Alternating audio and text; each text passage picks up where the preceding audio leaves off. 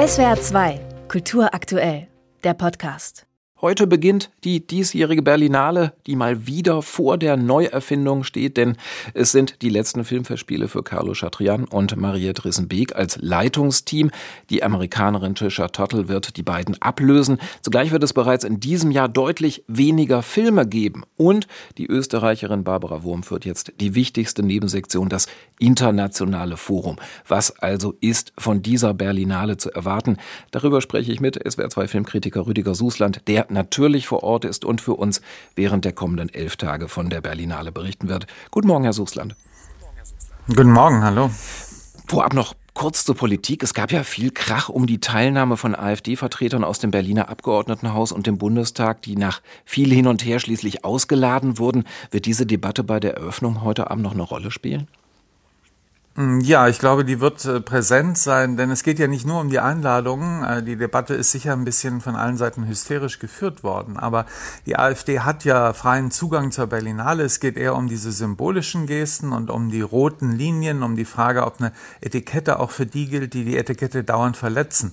Und da hat es auch viel internationale Kritik gegeben. Insofern war das schon die richtige Entscheidung, aber ich bin sicher, es wird präsent sein, genauso wie die Debatten, die wir über Antisemitismus haben, über Israel, Feindschaft und äh, all das. Äh, dazu gibt es, glaube ich, sogar Panels und man muss ein bisschen sich fragen, ob es möglicherweise auch Aktionen gibt, die ungeplant sind auf dem roten Teppich. Proteste sowohl gegen die Positionierung gegenüber Rechtsextremismus, Positionierung des Festivals, als auch, wir kennen diese Bewegung Strike Germany, die haben gerade am Wochenende in Berlin im Hamburger mhm. Bahnhof sehr, sehr unangenehm und hässlich gestört und irgendetwas ähnliches muss man, glaube ich, auch für die Berlinale befürchten, aber wir wollen hier nichts beschwören. Ne? Es wird in jedem Falle auch die letzte Eröffnung für Carlo Chatriano und Mariette Rissenbeek sein. Die hören nach nur fünf Jahren als Berlinale-Chefs auf. Warum eigentlich schon jetzt und mit welcher Bilanz? Ja, mit einer schlechten, schwachen Bilanz, das war sicherlich enttäuschend im Nachhinein. Man hat sich viel von ihnen versprochen, aber es ist nur so eine Übergangsphase, denn sie haben ziemlich zaudernd äh, ja, regiert, geleitet. Sie haben keine Akzente gesetzt und sie haben sich auch untereinander gestritten. Äh, insofern hat auch Mariette Rissenbeck selber die Konsequenz gezogen, indem sie freiwillig auch den Vertrag nicht verlängert hat. Umso überraschender, dass sie zumindest jetzt mal ein halbes Jahr noch bleiben wird. Das ist letzte Woche gemeldet worden. Äh, was, äh, wie das dann weitergeht, weiß man nicht, aber sie wird jedenfalls den Übergang zur neuen Leiterin begleiten. Mhm. Was bedeutet das alles denn aus Ihrer Sicht? Was muss bei der Berlinale während der kommenden Jahre besser werden? Ja, ich glaube, inzwischen äh, sind sich die nationalen wie internationalen Beobachter einig, dass eigentlich alles besser werden muss. Natürlich auch das Programm, das viel kritisiert wurde, aber das ist, äh, wenn man ehrlich ist, wirklich das geringste Problem. Und dem wird sich die äh, neue Leiterin Trisha Tuttle erstmal nicht zuwenden, denn die Berlinale hat echte finanzielle Probleme, die haben zu wenig Einnahmen, denen sind Sponsoren weggebrochen, die zusätzlichen Gelder, die es von der öffentlichen Hand gibt, aber die öffentliche Hand deckt nur 40 Prozent des Etats ab. Das heißt, 60 Prozent müssen anders erwirtschaftet werden. Äh, und diese zusätzlichen Gelder, die es von Claudia Roth, BKM gibt, die äh, gleichen eigentlich nur die Inflation aus. Also das ist nicht mehr Geld, auch wenn es sich so anhört. Und daneben gibt es ein massives Raumproblem.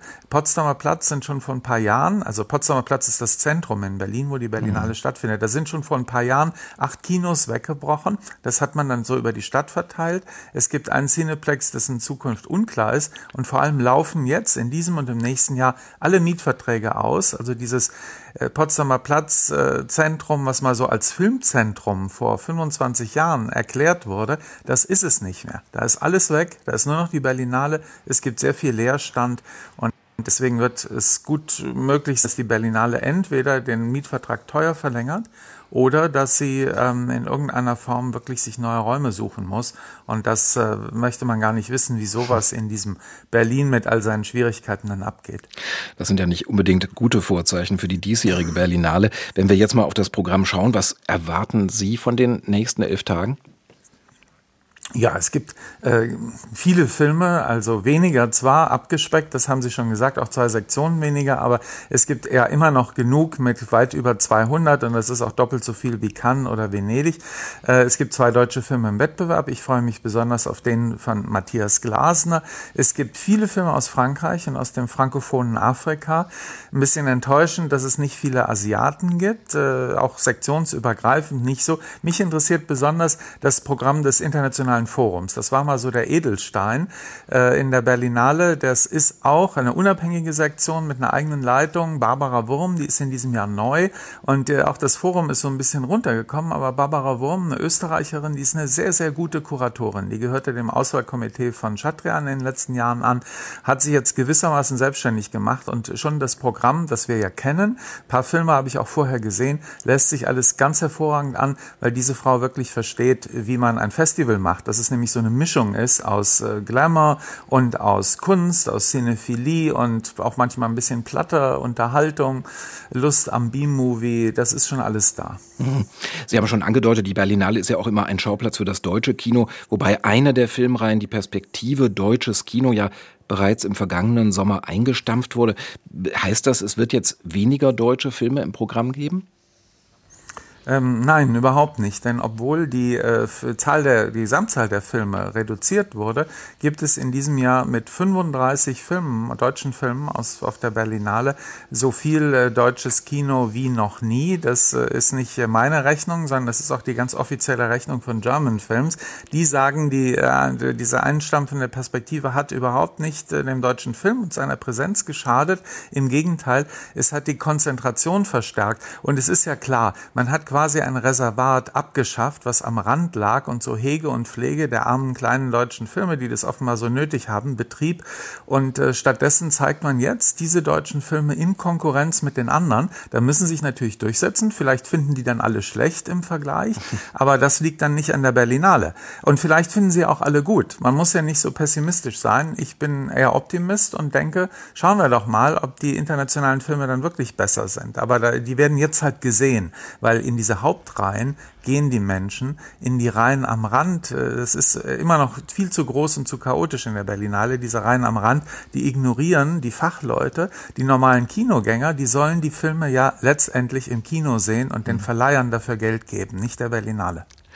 SWR 2 Filmkritiker Rüdiger Susland war das mit einem Ausblick auf die diesjährige Berlinale. Heute Abend werden die Filmfestspiele eröffnet. Wir werden während der kommenden Tage mit Rüdiger Susland darüber berichten. Ich danke Ihnen vielmals nach Berlin. Bitte, bis bald. Tschüss. SWR 2 Kultur aktuell. Überall, wo es Podcasts gibt.